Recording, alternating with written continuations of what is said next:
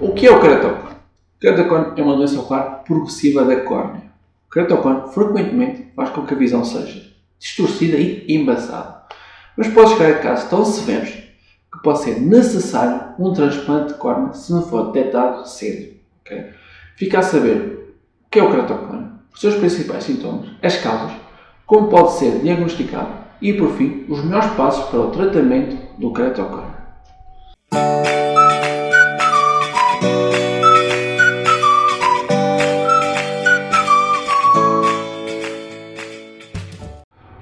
Sou o Pedro. Este é o canal Descomplicar a Visão que fala temas sobre olhos, visão e produtos relacionados com a visão. Se és novo aqui no canal e queres saber mais sobre visão e cuidar melhor dos teus olhos, ou estar a par sobre os mais recentes produtos de visão, então subscreve o canal, ativa as notificações para não perder os próximos vídeos. ok? Ora, este vídeo pretende ajudar as pessoas a aprender o que é o keratocone. ok? Portanto, se tens keratocone ou se conheces um amigo ou um familiar com esta doença, vamos explicar o que está a acontecer, como o oftalmologista pode ajudar no tratamento e tentar parar a sua progressão, porque é uma doença progressiva, e como o optometrista pode complementar e ajudar a atingir uma visão muito melhor. Okay? Então, o que é o keratocone? Ora, o keratocone, como já referi, é uma doença que afeta a nossa córnea. Normalmente a córnea é redonda e tem uma superfície regular, ou seja, uma superfície lisa.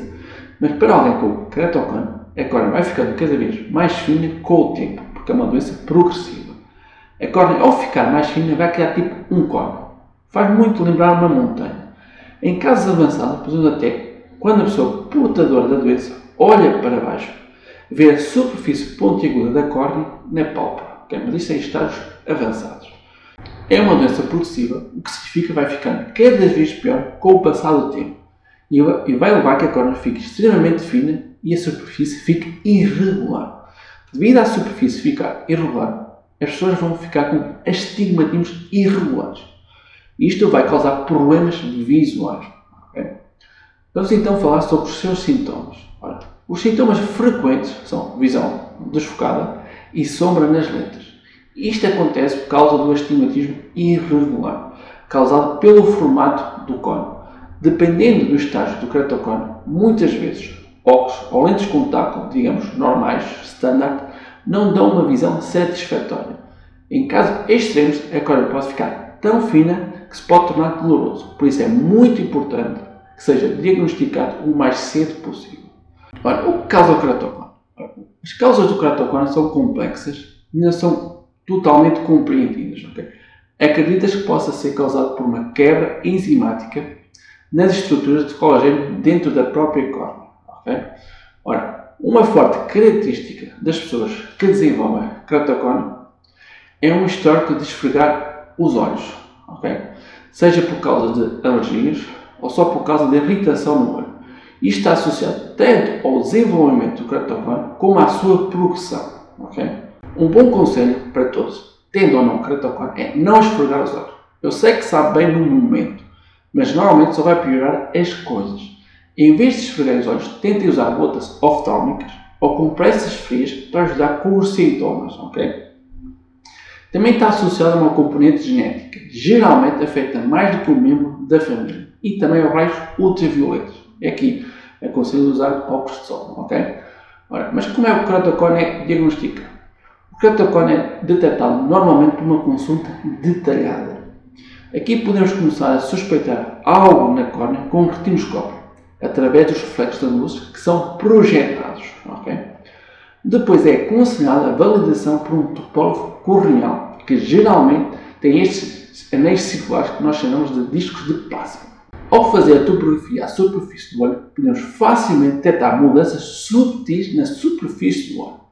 Também pode ser necessário fazer uma paquimetria corneal, que serve para medir e quantificar a espessura da córnea, à medida que vai progressivamente perdendo espessura. Estes são alguns dos exames que o médico pode mandar fazer. Enquanto o tratamento, o tratamento pode passar por cirurgia ou por correção visual. A parte cirúrgica existe várias técnicas.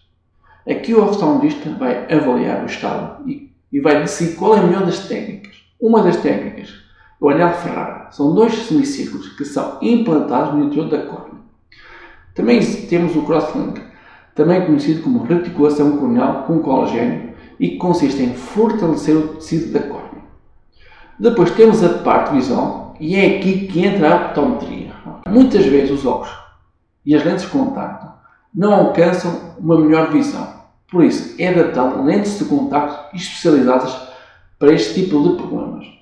Isto pode ser feito por lentes corneais, ou seja, lentes RGP, ou seja, semi-rígidas, por lentes híbridas, uma componente hidrófila, uma componente rígida, e atualmente há muitos clínicos a preferir adaptar lentes de contacto esclerais.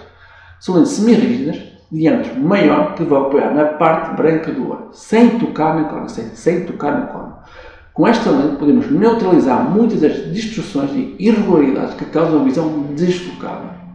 Muitas vezes pode ser extraordinário adaptar este tipo de lentes porque conseguimos recuperar a visão mesmo em córneas severas com queratócone. Okay?